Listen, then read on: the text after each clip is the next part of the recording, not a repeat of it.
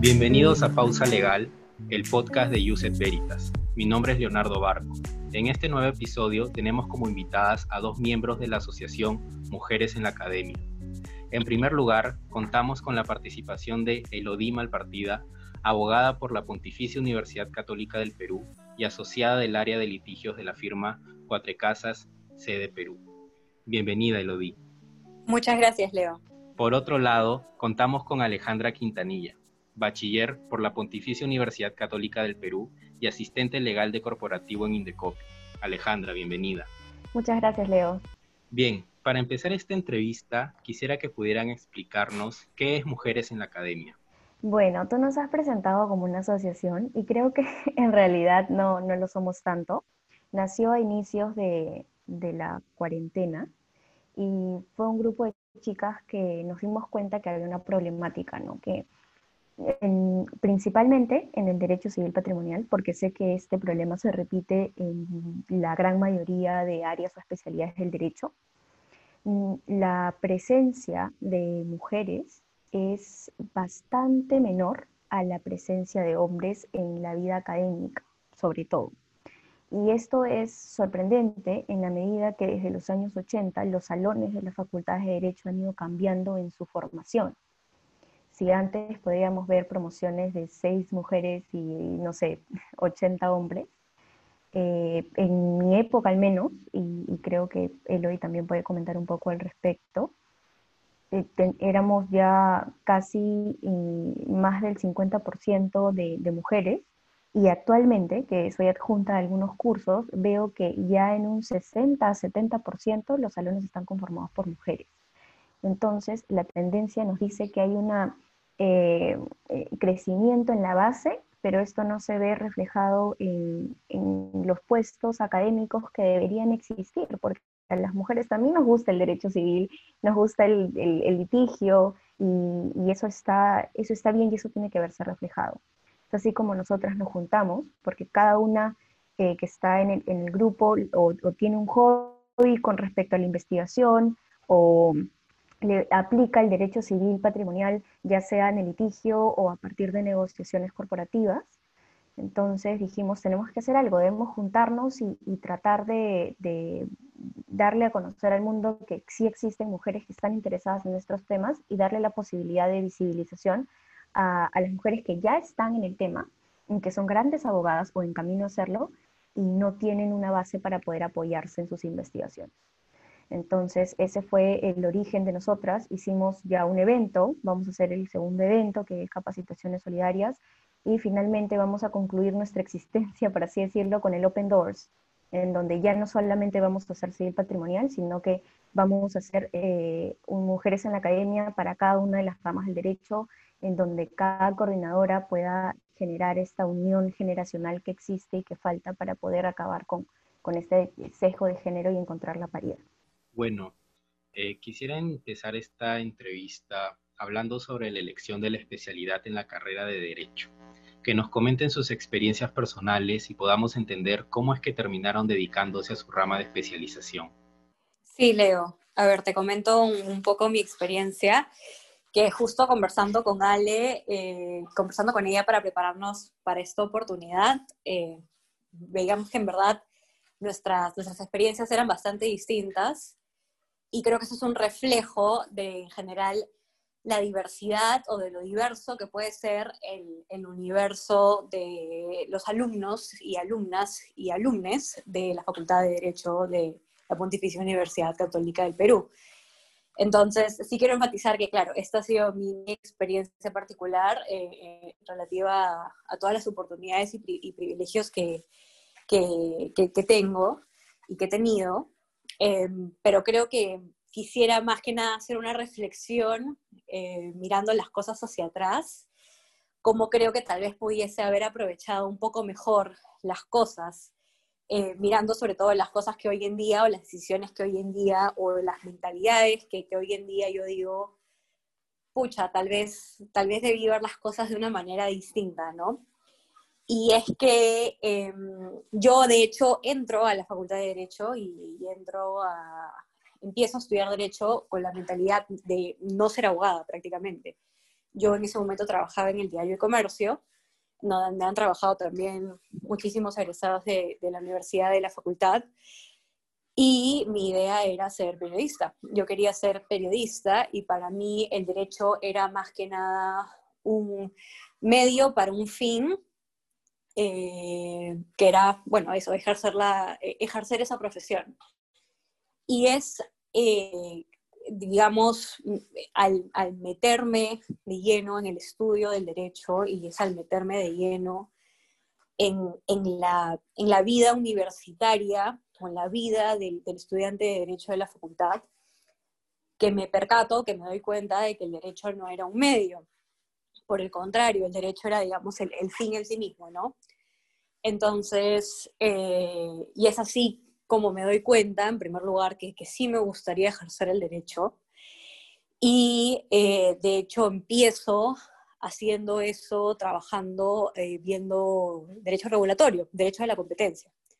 Mi primera, digamos, idea en ningún momento fue dedicarme al litigio, definitivamente no fue ver derecho civil, por más que hago eso hoy en día.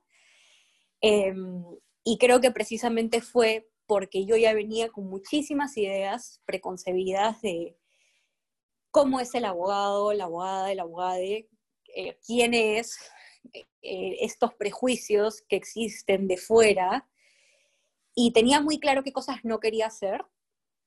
Em, y asimismo, eh, tenía prejuicios sobre las distintas ramas, ¿no? Entonces era, no, el derecho procesal, qué pesado, o no, en verdad el derecho civil, no, no creo que me llame. Cuando en verdad, cuando recién entras a la facultad, no sabes nada, o sea, tipo, genuinamente no sabes nada, pero a veces cuando uno es menor cree que ya sabe muchas cosas.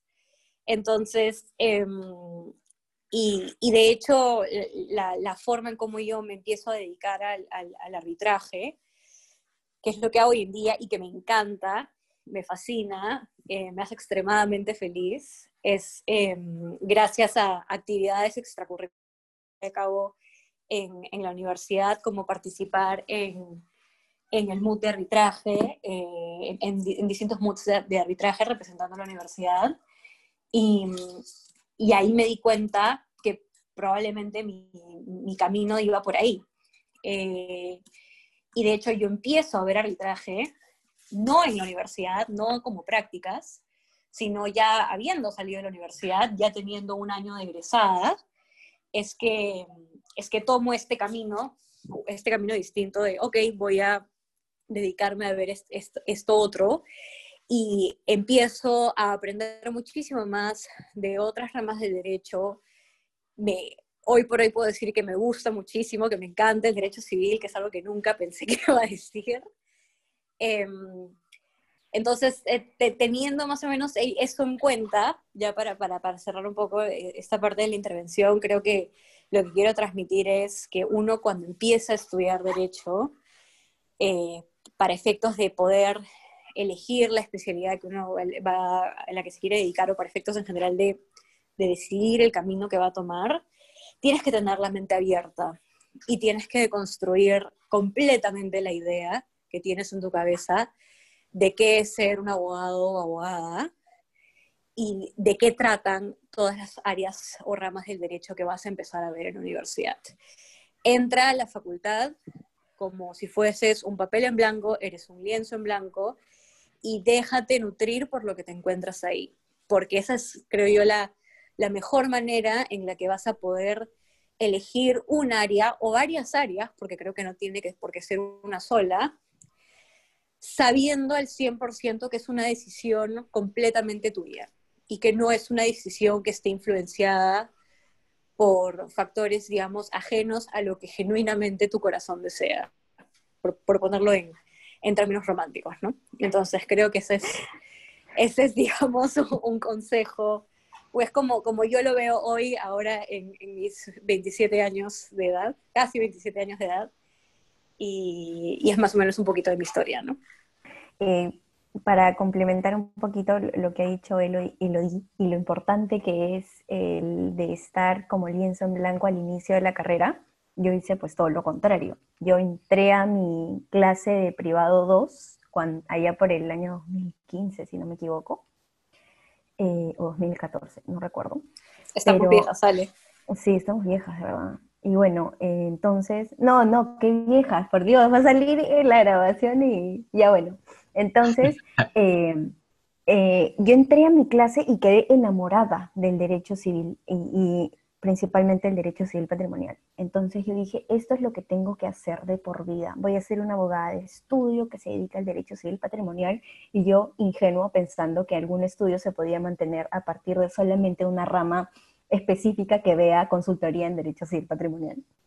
Y entonces, cuando fui creciendo y me di cuenta que me seguía enamorando más del derecho civil patrimonial, mm, una noticia fue la que me rompió el corazón y es que no puedo ver solamente derecho civil patrimonial.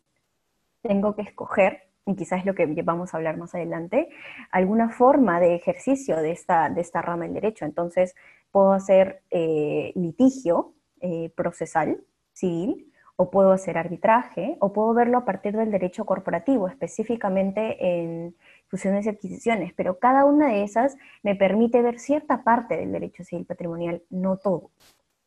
Y es ahí en donde empecé a descartar, pero yo entré con este sesgo de no ver otra rama. Y en los últimos ciclos, pues yo tenía esta presión de contratación, o sea, decía no, en el, en el estudio en el que estaba en aquella época, yo estaba totalmente desesperada porque me contraten, porque había eh, eh, conocido varios amigos que no, no habían tenido esa oportunidad. Entonces, para mí era un deal breaker si es que a mí no me contrataban, porque si no, no me iban a contratar en ningún otro lugar. Y pues mucha fue mi impresión cuando me entero y me dan la noticia que me iban a contratar con muchos meses de anticipación, alrededor de 8 o 9 meses de anticipación. Y en un inicio dije, wow, lo logré, eh, al final escogí derecho corporativo como una forma de poder eh, realizar en parte una práctica en derecho civil patrimonial cuando en realidad el corazón del derecho corporativo es societario. Y cuando me dijeron eso, sentí una alegría infinita, agradecida con todos mis jefes en esa época, pero luego con el tiempo empecé a sentir como, ok, ya lo logré, ¿qué hay más allá? Y me, sentí un poco boba, ¿no? De cómo esta presión de la contratación estuvo presionándome durante años en la carrera y no pude disfrutar los otros cursos. Y es ahí cuando yo subo como asistente legal en derecho corporativo, era algo que, yo estaba fascinada, pero no encontraba el, sentido porque tanto tiempo lo había esperado y cuando ya lo tienes ahí, pues, y al ver, eh, al darte cuenta que has sacrificado tantas cosas por haber estado ahí y que no te llena lo suficiente, pues decidí hacer un cambio radical.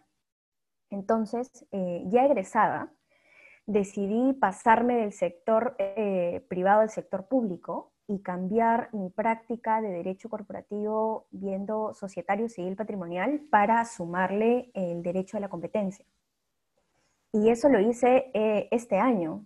Yo egresé el año pasado. Entonces, muy de la mano con lo que dice Elodie, no podemos cerrarnos, no podemos dejarnos. Yo ni siquiera llevé el curso de Derecho y Competencia porque ni siquiera estaba interesada en esa eh, especialidad cuando estaba en la facultad, pero qué interesante hubiera sido que hubiera probado con el mismo entusiasmo cada una de las áreas para poder decir qué efectivamente es lo que quiero. Y, no son excluyentes, porque ahorita yo veo societario, pero también veo competencia, pero también puedo ver civil patrimonial.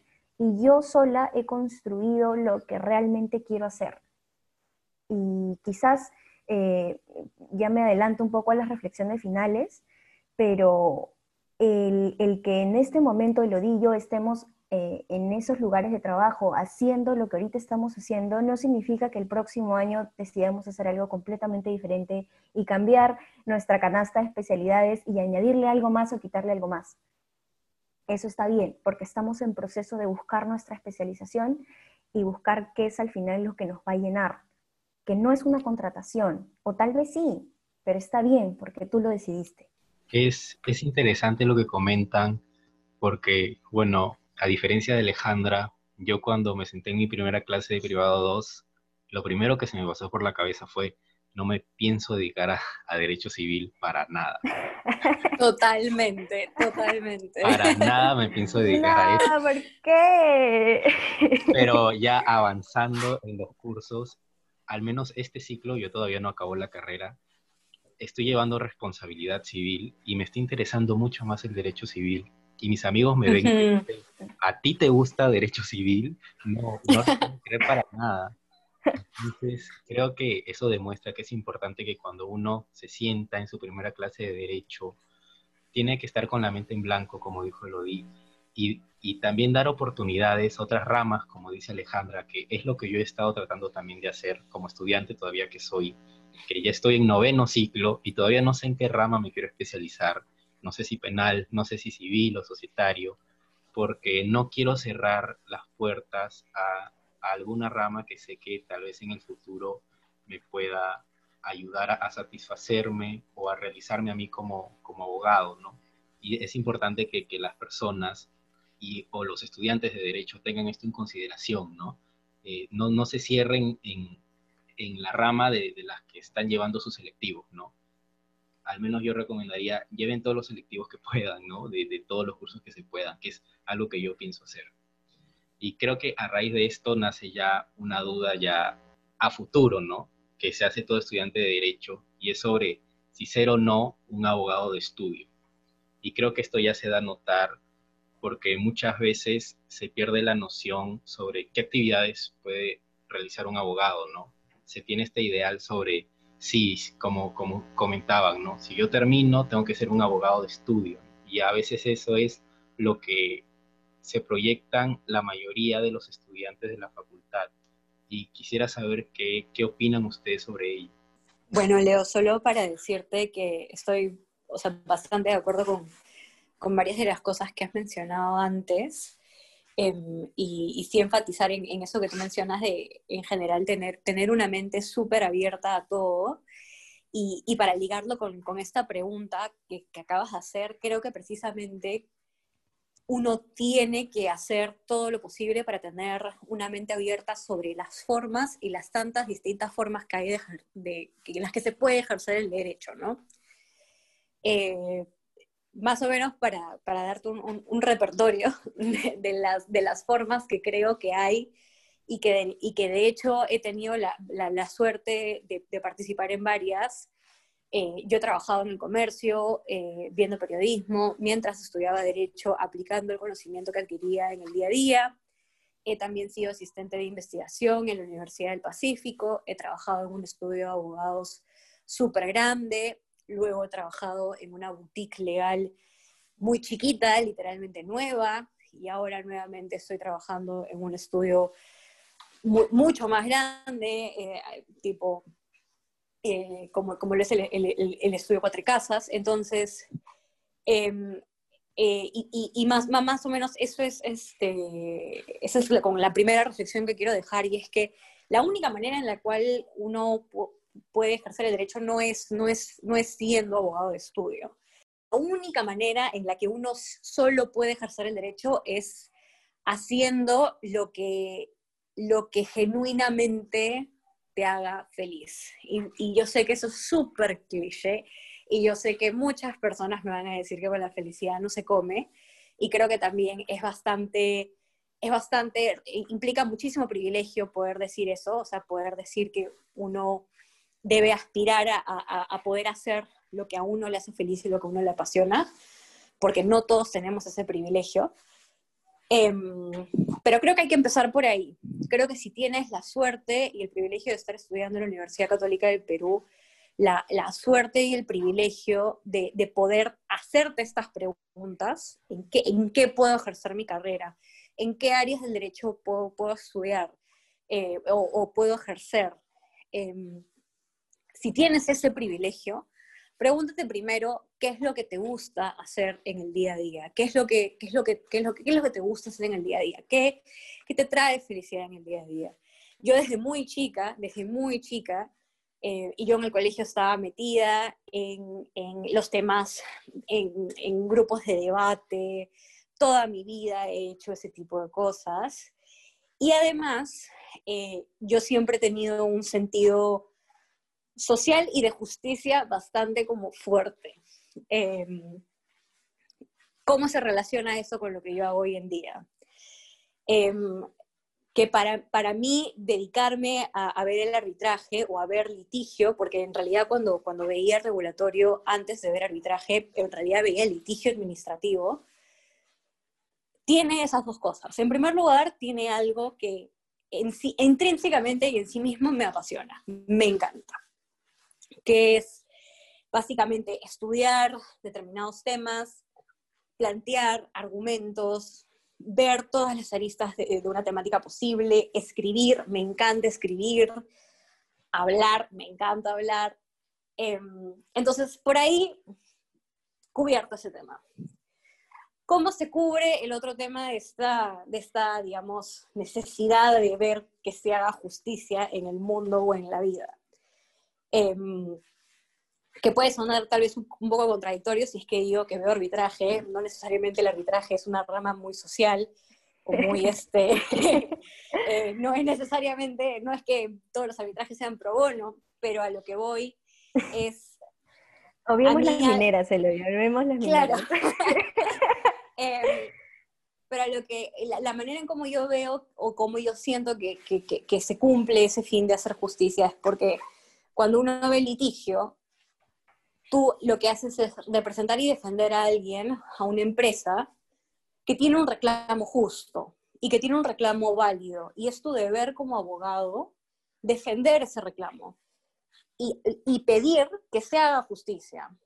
Porque finalmente es justicia, sí, es un reclamo sobre un contrato millonario, pero es justicia finalmente. Y también es tu deber como abogado, si eres un buen abogado, decirle y advertir a tu cliente cuándo su reclamo no es justo y cuándo en realidad corresponde otra cosa.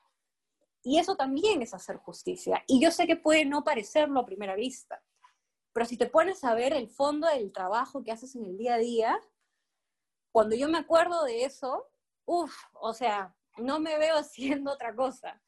Tal vez, sí, ok, tal vez, tal vez hayan, hay muchísimas cosas que, que me gustaría hacer en la vida, pero la paz que me trae a mí poder hacer esto hoy en día es, indescriptible porque, porque, porque me llena en estos dos ámbitos sobre las cosas que me gustan hacer, que podría hacer todo el día, todos los días, y al mismo tiempo satisfacen una necesidad mía por mi propia naturaleza de, ver que se haga justicia en, en este mundo, ¿no? Entonces, creo que es este creo que, es importante hacerse esas preguntas y, una vez que, que, absuelvas esas preguntas, ya para, para intentar cerrar, para que, para que Ale me complemente, ponerte a pensar, ¿cómo puedo materializar esto? ¿Cómo se materializa esto? Porque de nada sirve primero preguntarte, ah, podría ser abogado de estudio, o podría hacer otras, estas otras cosas, o podría dedicarme a esta rama del derecho, si antes tú no has pensado, si antes tú no has pasado por ese proceso. Entonces, eso sería lo primero que te diría que tienes que hacer como, como estudiante de derecho. Y lo sabes, y lo sabes porque nadie te conoce mejor que tú. Entonces, si tú mismo haces, haces, haces esa autoevaluación, ya lo demás creo yo cae por su propio peso bueno, para, para, seguir con la idea de, y el ejercicio de cómo ver estas formas de ejercicio de la carrera, voy a hacer el mismo ejercicio que he dicho muchas veces en el inicio, pero voy a hacer la misma dinámica que ha comentado Elodie. Y bueno, como ustedes saben, y ya lo comenté, el, en 2015 yo ya había decidido que iba a ser abogada de civil patrimonial, ni siquiera abogada de derecho corporativo pero no, o sea, como pensando que el abogado ideal es el abogado de estudio. Pero realmente la, destrucción del abogado de estudio como abogado ideal se dio en los últimos ciclos, porque recuerdo que yo me eh, propuse de asistente del profesor Campos porque yo veía que todas las personas que usualmente se iban por cierta rama se ofrecían ser asistentes y yo pensaba que esa era la razón. O sea, imagínense lo ilusa que, que he sido. y, no veía eh, en ningún lado una, eh, no sé, una intención de formación como docente de los asistentes y los adjuntos. En, muchos, de, muchos adjuntos y asistentes eh, se proponen o, son elegidos para poder completar el CBE. Y en ese momento, con total honestidad, yo lo hice por esa razón, para intentar complementar mi CV con una asistencia, porque eso se ve bien, se ve bonito. Eh, sin embargo, todo empezó cuando el profesor Campos faltó y también faltó el adjunto.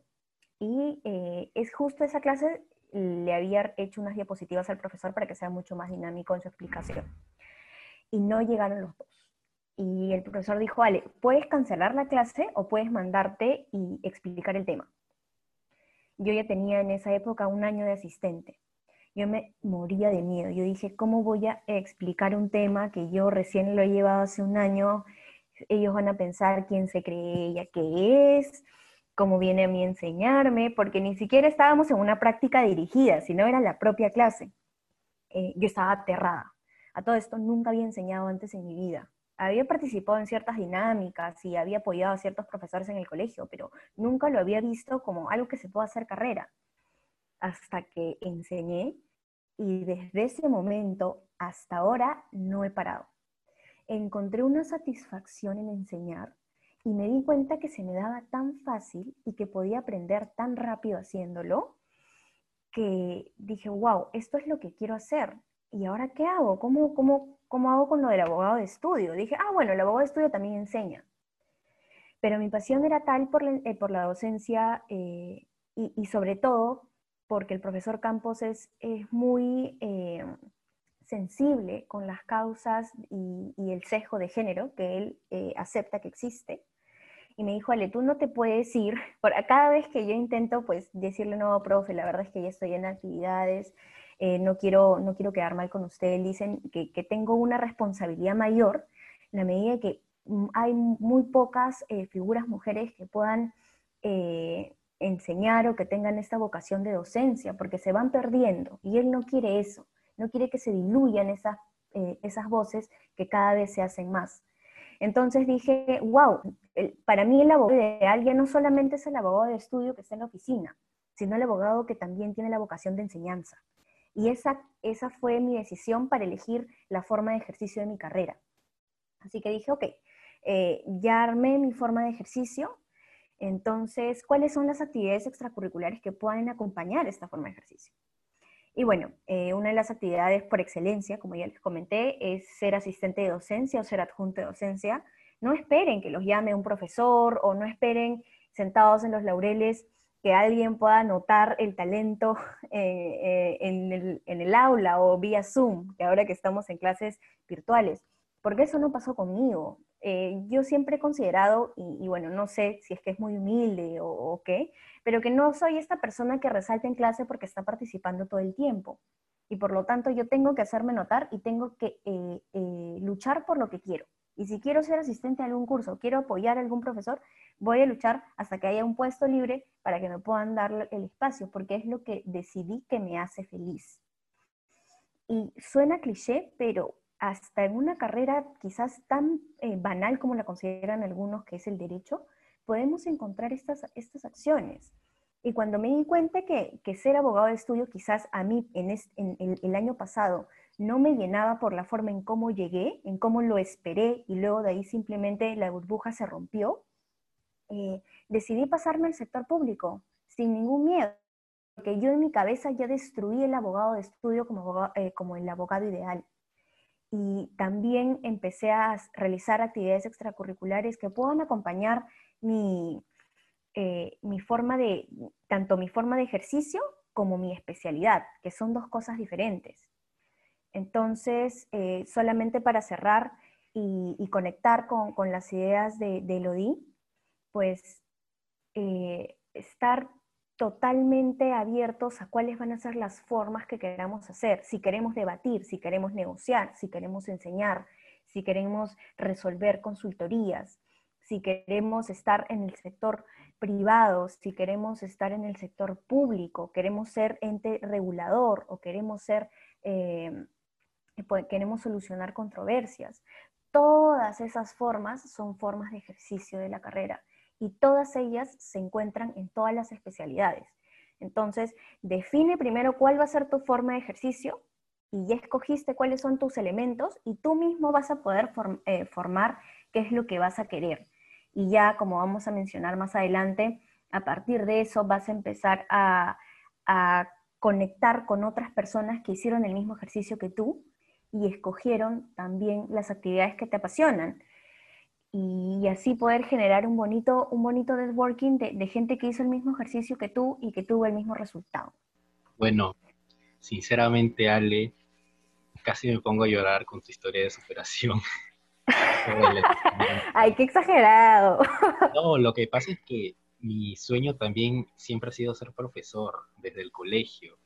Estudiando una carrera como derecho, primero pensé que no iba a poder este, ser profesor, ¿no? Porque a veces no sé, tu familia te obliga a estudiar una carrera o te presiona para que estudies una carrera y no sé, a veces la opción de ser profesor no está en, sobre la mesa para tus padres, ¿no? Entonces yo creo que esta historia que has contado me ha llegado a mí, creo que le va a llegar a, muchos estudiantes también de derecho, ¿no? Y creo que también es, es importante mencionar que a veces esto de el abogado ideal, que es el abogado de estudio, también creo que viene ya desde, no solo desde ya un estudiante en la facultad de Derecho, sino que a veces cuando ya tú les dices a tus padres o a tus amigos que no estudian Derecho, no, mira, yo no voy a ser abogado de estudio, yo me voy a dedicar a ser profesor o a trabajar en, estas otras actividades que no tienen nada que ver con la de un abogado de estudio. Y ellos mismos se sorprenden y dicen, pero eso no es un abogado de verdad. Un abogado de verdad es un abogado que trabaja en un estudio de abogados. ¿Cómo, cómo no vas a tener tu estudio de abogados? Entonces la presión también de afuera, no, no solo de, de, uno mismo, ¿no? De querer ser abogado de estudio, sino de que tus padres, tus amigos, tus tíos, tus tías te, te dicen, ¿no? Cuando tengas tu estudio de abogados y te van metiendo esa idea también de a poco. ¿no? Y ahora, por último, quisiera saber o que me respondan a la pregunta de cómo descubrir la comunidad jurídica conforme a la especialidad y forma de ejercicio del derecho alejándonos ya del ideal, entre comillas, del abogado de estudio? Mira, em, a ver, para seguir un poquito lo, lo, que ha mencionado Ale, y justo ahora la, última, la última reflexión que, que, que tú has hecho, primero, lo primero que te tienes que poner a pensar es, una vez que ya, digamos, destruiste la idea de abogado de estudio, que implica destruir la idea de abogado de estudio que te da la facultad, pero también que tiene la sociedad, tienes que empezar escuchándote a ti, y solo a ti, y a nadie más que a ti. Porque al final del día, tus papás, tus abuelos, tus tíos, tus amigos no van a vivir tu vida tú la vas a vivir. Esto ya parece podcast motivacional, pero es la verdad. Entonces, En, tanto, en tanto nadie más la va a vivir, nadie más va a vivir estas, eh, eh, estas decisiones que tú vas a tomar. Sea decisiones sobre qué, en qué actividades me meto, qué cosas hago. Por ejemplo, la típica película gringa del del papá que tiene su hijo, así a los high school musicals, del papá que quiere que su hijo sea basquetbolista, pero en realidad Troy quiere cantar, ya, tal cual. Entonces... Cante el ejemplo. Entonces, pero, pero, es que es, pero es que es verdad, entonces em, tú te tienes que poner a pensar, o sea, en general uno tiene una rama, un abanico gigantesco de, de actividades que puedes realizar. Tienes los moods, tienes las asociaciones, este, en tu caso Leo Uses Veritas, en nuestro caso Temis, eh, tienes otras actividades no relacionadas al derecho, como por ejemplo hacer debate, hacer MIUEN, tienes la posibilidad de escribir, la posibilidad de ser asistente de docencia, que como ha mencionado Ale, es una actividad demasiado enriquecedora y, demasiado gratificante también, y de la que se aprende a veces más de lo que a veces uno enseña. Em, pero lo primero que tienes que poner a pensar y lo que primero que tienes que saber es que vas a ser tú el que va a pasar por todas esas cosas. Entonces, si tú genuinamente no, vas a, no estás muy seguro que vas a disfrutar de algo, entonces descártalo. O sea, no, no, no te pongas a ti mismo eh, eh, a hacer algo que sabes que no vas a disfrutar. o que sabes que solo lo vas a hacer para llenar tu CV. ¿Por qué? Porque la verdad es que hoy en día un buen CV lo tiene cualquiera. Y en el sentido que uno puede eh, llenar su CV de cosas y tú puedes hacer muchísimas cosas porque hay tantísimas cosas por hacer que ni el más capo de los capos va a lograr hacerlo todo. Pero lo que va a ser consistente y lo que va a quedar y lo que va a hacer que resaltes es que tengas una historia que contar y que sea consistente con lo que tú quieres en la vida. Entonces, y, es en base a esa historia que tú tienes que empezar a construir eh, esta comunidad. Eh, jurídica, digamos, que, quieres, que, o sea, esta comunidad jurídica, como, como lo mencionabas tú. Entonces, por ejemplo, para poner en mi caso, yo, me, yo, a mí siempre me ha encantado debatir, siempre me ha encantado estar involucrada en estas cosas, entonces era lógico conmigo y con mi historia que a mí me interese ser parte de los MOOCs. Y, y, también creo que fue lógico conmigo y con mi historia que al hacer los MOOCs me diese cuenta que me encantaba el arbitraje.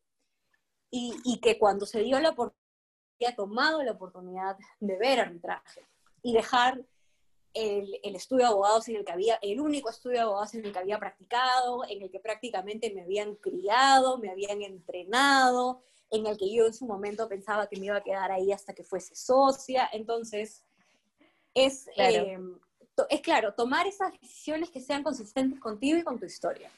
Entonces, pero, por ejemplo, algo que tal vez no es muy consistente conmigo y con mi historia es, eh, yo no he sido nunca una persona tal vez muy, muy académica. Entonces, si yo fuese a escribir, por más que me encante escribir, pero yo nunca he escrito un artículo académico, genuinamente me preocuparía de estar diciendo algo que verdaderamente aporte a la discusión. Pero no me mandaría a escribir cualquier cosa sobre cualquier cosa. O sea, modificaron la mitad de un artículo de una ley de arbitraje algo a lo que a nadie le importa, pero yo escribo solamente para escribir, para poder decir en mi CV que he escrito algo. Porque uno, la voy a pasar pésimo. La voy a pasar pésimo porque no es consistente conmigo. Y dos, finalmente a nadie le va a importar. Así como yo he escrito un artículo de cualquier cosa sobre cualquier cosa, fulano de tal también lo ha hecho. Entonces, ¿de qué voy a resaltar? No voy a resaltar. Entonces, creo que eso es lo primero que uno se tiene que poner a pensar y en base a eso empezar a escoger las actividades que uno quiere hacer y sobre todo también porque se pone mucho énfasis en el networking, pero lo que importa no es cuántas personas conoces, sino la calidad de las relaciones que tienes con estas personas. Hoy en día solamente basta hacer clic, hacer follow en Instagram o hacer eh, eh, solicitar solicitud de amistad en Facebook para poder decir que eres amigo o amiga de algún abogado o abogada de renombre basta pedirle a alguien que te pase el teléfono de tal y que no sé qué, y ya está. Pero eso no es lo que le va a dar valor agregado a tu vida. Lo que le va a dar valor agregado a tu vida es que a través de esas actividades que sean consistentes contigo y con tu historia, tú llegues a conocer a estas personas y que puedan compartir una historia, que puedan compartir ese amor o ese afán, como por ejemplo el caso de Ale, o sea, la razón por la cual Ale y, el profesor Campos tienen una relación tan estrecha y él le tiene tanta estima, no es solo porque Ale se acercó, no es solo porque Ale es su asistente, es porque han podido, porque comparten en el día a día ese amor por la enseñanza y porque comparten este ideal que ambos tienen de que hay un deber mayor y que, y que hay ciertas cosas que para avanzar como sociedad y como facultad y como generación se tienen que hacer. Y eso es lo que le da valor en la relación entre el profesor Campos y Ale, no el simple hecho que se conoce. Entonces, em, como para cerrar un poco, o sea, creo, quiero que, creo que empieza por ahí, ¿no? O sea, en preguntarte qué es consistente contigo y con tu historia y empezar a hacer eso. Y cuando empiezas a hacer eso, te garantizo que vas a conocer a personas que tienen historias parecidas a las tuyas. Y eso va a hacer que conecten. Y esa conexión va a ser valiosa. No el hecho de que tengas, ah, no quiero decir nombres de abogados de renombre porque no quiero... no, no, no, ahí nos banean. ahí nos banean. Pero, o sea, la idea no es tener a 25, 25 socios de abogados como amigos de Facebook, no. O sea, eso al final del día no te sirve de nada. Eh, y bueno, yo estoy totalmente de acuerdo con lo que ha dicho eh, Elo. Y solamente para saber cómo podemos descubrir esta comunidad jurídica a partir de, nuestra especialidad, sobre todo en tiempos de, pandemia, ¿no? Eh, yo he podido conocer profesores que también comparten el amor con la enseñanza, porque eso fue lo primero que, que vi, decir qué profesores realmente tienen esta vocación, porque hay algunos que lamentablemente van a la facultad y por más que quizás tengan esta pasión por enseñar, no te la transmiten. Y pueden ser eh, lo máximo en la rama del derecho que han escogido, pero ahora eh, qué importante es el poder conectar con una persona. Si presencialmente era importante, ahora con mayor razón, que todos, todos los chicas y chicos que están en clase en este momento, pues tienen la posibilidad de aprender o, apagar sus, cámaras, salvo que estén llevando compe con el profesor Falla, que obliga a prender sus cámaras, es una, es, una de esas, es, una de esas actividades en donde te dicen necesito conectar contigo y, y mi preocupación sería si es que yo estuviera llevando clases en este momento, ¿cómo hago para conectar con ese profesor? ¿Cómo digo, wow, yo quiero, quiero enseñar o quiero apoyarlo porque quiero formarme a ver si me gusta ser docente? ¿Cómo hago? Y mi respuesta es, para iniciar comunidad, tienes que lanzarte. ¿Qué es lo peor que puede pasar? Siempre es la pregunta que tienes que hacerte. Y, y la respuesta es, lo peor que puede pasar es que te digan que no, porque al menos ya conocen tu nombre y conocen que eres esta chica o chico entusiasta que le gusta el tema y que quizás en este momento no es tu oportunidad, pero más adelante tal vez y yo le perdí el miedo conforme íbamos avanzando en la carrera, porque me di cuenta que como yo no era esta chica extrovertida que hablaba en clase, tampoco era la persona más brillante de mi salón, pero sí tenía un ímpetu y una fuerza de voluntad que no te imaginas, dije, ¿cómo hago para hacerme notar? Y lo primero que hago es, ya, voy a escribir, voy a escribirles a, los docentes para ver, investigar sobre cierto tema, porque a mí, eh, al igual que que Elo me encanta escribir y gracias a Dios en esta cuarentena he tenido la posibilidad de, sacar ya un, artículo académico, eh, y, pero siempre pensando ¿no? en este no puedo escribir lo mismo que ya han dicho antes, ni tampoco puedo escribir algo que no me nazca, tiene que nacer. Y, realmente todos los, los productos que han salido ahora en cuarentena han salido en quizás un largo tiempo pensados, pero un corto tiempo escritos, porque tanta era la, la fluidez de ideas que esas son las formas en que nosotros tenemos que disfrutar nuestras actividades. Entonces, una vez que le escribas a estas personas y conectes cuáles son las cosas que, que tienen en común, ¿qué podemos hacer? Y, lanzo ideas al aire, ¿no? Un grupo de, de, estudio o un grupo en donde algunos alumnos que eh, eh, semejanzas en cuanto a la especialidad o quizás la forma de ejercicio, puedan invitar a un profesor para que pueda conversar con ustedes. Y así, por más que tengamos 500 conexiones en las redes sociales de trabajo o tengamos, eh, como dice Elo, a, los más abogados, los abogados de renombre y a los más top eh, en derecho en nuestras redes sociales, de nada de importar si es que no generamos esta conexión y en Zoom podría ser, como les comento, esta reunión, eh, hacer algo mucho más personalizado, tratar de preguntarle al profesor o profesora si es que tiene alguna posibilidad de generar un proyecto. Tal vez eh, este profesor o profesora está tan ocupado haciendo tantas cosas que le encantaría tener una mano, pero le da vergüenza pedirle a alguno de sus alumnos o alumnas eh, apoyo, porque muchas veces suele pasar, ¿no? Da, pena. Y, y en realidad si es que te aparece un alumno y, o alumna y te dice, eh, quiero, quiero apoyarlo, si es que tiene algún proyecto en mente, yo me ofrezco, aunque sea hacer citas, no importa, ya generaste una conexión. ¿Por qué? Porque te importa. Eh, entonces, y, ya para cerrar esta idea, mi recomendación es, eh, atrévanse todos y todas a escribirles a los profesores a tratar de eh, quedar en una, en una reunión. Eh, sé que algunos quizás no tienen tanta voluntad, pero otros sí, van a encontrar que quizás una puerta se cierra, pero la ventana se va a abrir. Totalmente. Y, de ahí, una vez que ya hayas entablado esta primera comunicación con este profesor o profesora, intenta hacer la conexión, porque todos están encerrados en casa, todos están encerradas en casa. Y a los profesores les, les dificulta muchísimo porque pertenecen a, a, una generación diferente, pertenecen a no una generación tan digital. Imagínense darle una computadora todo el día. Entonces creo que es lo que falta, ser muchos más empáticos y empáticas como alumnos y atrevernos, ¿no? No sé si tienes algo más que comentar sobre este punto, Elo. No, o sea, en general 100% de acuerdo y sobre todo eh, eh, hoy en día, eh, ahorita, al igual que Ale, tengo la oportunidad de asistir en un curso y no saben lo valioso y lo reconfortante que es tener alumnos que genuinamente se ven interesados y que genuinamente se están involucrando en el curso. Y eso, o sea, eso es mejor que cualquier otra retribución. Y, también, como dice Ale, eh, uno hay que, quiero decir algo que creo que no puedo decir por acá, o sea, no, la palabra no la puedo usar, pero hay, no sé si puedo decir conchudo, Leo, pero hay que ser conchudo en la vida.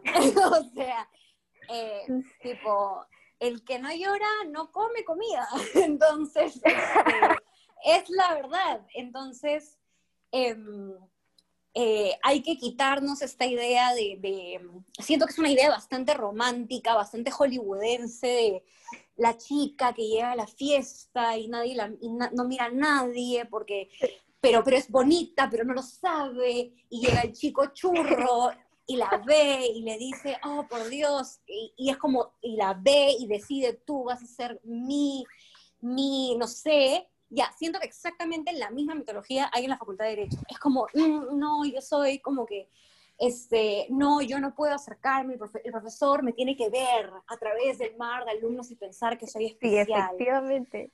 Y, y, pensar que soy especial y amarme para ser asistente o para practicar con él o para hacer algo con él. O sea, y tenemos que sacarnos eso de la cabeza porque nadie nos va a ver, o sea, nadie nos va a ver a menos que te plantes al frente y digas, hola, ¿qué tal? Mucho gusto, este es mi nombre, estoy acá presente y tengo estas ideas y estas cosas.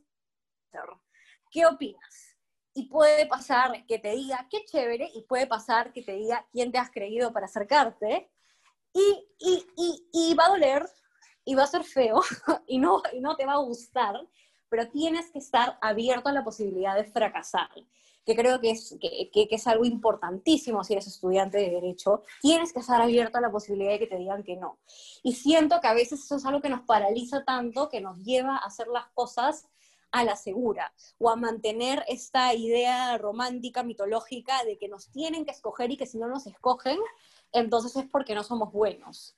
Este, tenemos que derribar eso si es que finalmente se quiere, se quiere llegar a algún lado, ¿no? Entonces, este, quitémonos esas ideas hollywoodenses, dejémoslo de Hollywood para, los, para Hollywood y, quedémonos nosotros con lo que verdaderamente nos sirve. Sí, porque mira, para cerrar con una anécdota que es totalmente real y para que vean lo cegada que estaba hasta hace un par de años, yo también eh, participé en el mismo curso en el que él lo participó para poder eh, ser escogida para el MUD. Entonces, yo creidísima que como era, como yo ya había estudiado durante años Derecho Civil Patrimonial, a mí me iba a ir increíble. Confiada, más en mi trabajo. La verdad es que eh, le, ponía ímpetu al curso, pero yo solamente lo hacía para poder llenar el CV, porque uno, no me gusta el proceso, ninguno, ni el procesal civil ni el arbitraje. O sea, por eso elegí derecho corporativo, porque de, civil patrimonial, lo que más me podía encajar o lo que toleraba más era societario, pero procedimiento, uff, no, nada que ver. Entonces, pero yo me mandé al mood de competencia de arbitraje, ¿ah? No, no te, no, te, no te confundas. Y al final, pues, no me escogieron. Y yo dije, pucha, no me escogieron. y yo pensaba que me iba a sentir mal, pero no me sentí mal, porque uno, no era lo que yo hacía en la carrera. Dos, eso no iba a definir quién iba a ser yo como abogada. Y tres, ¿cómo es posible que me haya metido una actividad para llenarse de? O sea, era una traición conmigo misma. Entonces dije, o sea, esto me ha, me ha hecho dar cuenta que efectivamente cuando nosotros perseguimos nuestras pasiones, las cosas van a dar por sí solos porque tenemos esta suerte de, no sé si es que a ti te ha pasado algo, pero te cambia el semblante, tu día es mucho mejor. O sea, sí, eres más feliz, duermes mejor, es verdad. Sí, o sea, yo puedo estar llorando antes de, iniciar una sesión de, asesoría, pero llega la sesión de asesoría y acaba y tengo una paz que, no, la puedo conseguir litigando, por ejemplo. Y también me di cuenta que, no me gusta litigar, detesto estar con la otra parte eh, sobre un punto. A mí me gusta más la negociación, por eso escogí el derecho eh, de, transaccional, porque a mí me gusta sentarme en un contrato y negociar cláusulas y crearlas. Y entonces, ¿qué hacía en el mundo de competencia? Veto a saber, nadie sabe, pero eh, esa es una lección para saber que, que sigue las cosas que realmente te gustan, no hagas por llenarse, ve, poco a poco van a caer las conexiones, no se desesperen y envíen correos, todos los correos que quieran. Importante reflexión la que han hecho. Así que chicos que nos están escuchando, dejen de creerse la reina del baile, que ya ven que no, los va a hacer felices. Pero sí, por favor. Eh, en fin, eh, quisiera agradecerles a ustedes y a Mujeres en la Academia por haber hecho posible la existencia de este espacio y conversación que creo que va a orientar a muchos estudiantes de la carrera del derecho que siendo estudiantes, no saben mucho sobre el mundo de la abogacía o la especialización de una rama. Espero que con esta entrevista mucha gente pueda reconocer el arduo trabajo que realizan personas como Elodie y Alejandra para ayudar a la comunidad legal. Y no solo a la legal, sino a las comunidades de las personas para hacernos felices, porque es lo que me han dado a entender con, con esta entrevista. Nuevamente, muchas gracias Elodie, muchas gracias Alejandra. No sé si quieren dar unas palabras de despedida. Em, eh, no, nada, gracias a ti, Leo. Eh, ha sido súper eh, divertido tener esta conversación y gracias a Ale también por, por, porque ella me pasó la voz en verdad y, por, y por acompañarme ahora. Y, y nada, en general, simplemente a veces tenemos mucha suerte y y a veces contamos con determinados privilegios y hay que ponerlos en uso, hay que ponerlos en buen uso. Em, y, bueno, no, no, no, sé si por el lado de Ale, pero en general a cualquier persona que esté escuchando esto, si quiere conversar más, yo feliz de conversar horas de horas sobre este tema. En, en, general, este, estamos acá para, para ayudar. Eh, hubo personas que en su momento también me pusieron el hombro cuando yo tampoco sabía muy bien qué hacer con respecto de la vida y creo que de eso se trata, o sea, creo que se trata de retribuir un poquito o algo aunque sea, em, ayudando a siguientes generaciones de abogados y abogadas, porque genuinamente, y creo que Ale comparte ese sentimiento, creo que me gustaría que las siguientes generaciones no tengan los mismos problemas y dudas y crisis existenciales que nosotras. Creo que se puede aprovechar el tiempo de mejores maneras y de maneras más útiles. Entonces, nada, en general para lo que necesiten. Eh, y conmigo igual, ¿no? Muchísimas gracias, Leo y, y a Veritas por este espacio. Y qué importante es dar la visibilización a mujeres jóvenes que recién estamos empezando, que posiblemente algunos dirán, ¿qué autorización pueden tener? Pero ¿no? Pero al fin, al fin y al cabo estamos aquí para compartir una experiencia de vida y una experiencia que a, esta, a este momento nos ha servido a nosotras para poder al menos estar tranquilas y saber que poco a poco vamos a construir nuestra práctica. Como les decía, quizás volvamos a escuchar esta grabación eh, el otro año y él lo puede estar en otra práctica, yo puedo estar en otra práctica y eso está bien porque muchas, muchas personas ven como, uy, no, es que se están cambiando. Eh, suele haber este, este eh, tenor eh, negativo con respecto a que tú no elijas qué es lo que quieres, sobre todo a últimos ciclos, ¿no? Como, oye, ya apúrate, ya vas a egresar. Pero como la experiencia de Elo nos lo dice, pues a un egresado o egresada... o tu experiencia también, Ale. o sea, en verdad... Sí, eh, egresado egresada puedes construir tu propia práctica, si es que al final no quedas con, con este, eh, o sea, no encajas en, en alguna de, todo de estos eh, compartimientos que la carrera de Derecho ha, este, nos ha puesto, ¿no? Entonces, un poco comentando que, Leo le gusta enseñar y que también ha crecido en su corazón una pasión por el derecho civil patrimonial.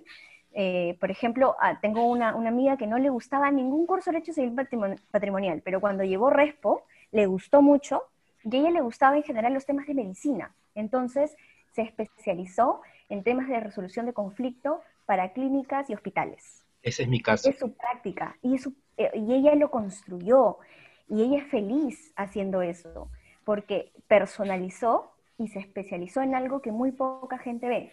Y ella no es que le gusten todos los derechos todos los derechos civiles, ¿ah? le gusta Respo. ¿Y qué le gusta? Le gusta resolver casos de medicina. Entonces ya está, creó su propia práctica. Y creo que todos deberíamos hacer este ejercicio, ¿no? Encontrar nuestra práctica especial que a nosotros nos diga, pucha, ya, esto es lo que planeo hacer, soy feliz con esto. Y también poco a poco va a caer la plata, porque si eres bueno en algo y si eres excepcional en algo que solamente tú has creado, pues te van a buscar porque el mercado siempre pide lo mejor, ¿no? Sí. Sí, de nuevo, muchas gracias. Eh, y tomando esa reflexión final, chicos, este, no lo hagan por la plata, háganlo porque les gusta. Y si les gusta, la plata va a llegar sola, de verdad. Sí, se, Perfecto. El chorreo, el chorreo. Ajá. Sí. Bueno, este, muchas gracias a ustedes, nuestros oyentes, por acompañarnos en este episodio de Pausa Legal, el podcast de Uset Veritas. No se olviden de seguirnos en todas nuestras redes sociales, Facebook, Instagram, Twitter y LinkedIn como Uset Veritas. También tenemos una plataforma de noticias llamada US360 y otra plataforma sobre desarrollo social denominada Siembra. Las pueden encontrar en nuestras redes sociales. Hasta pronto.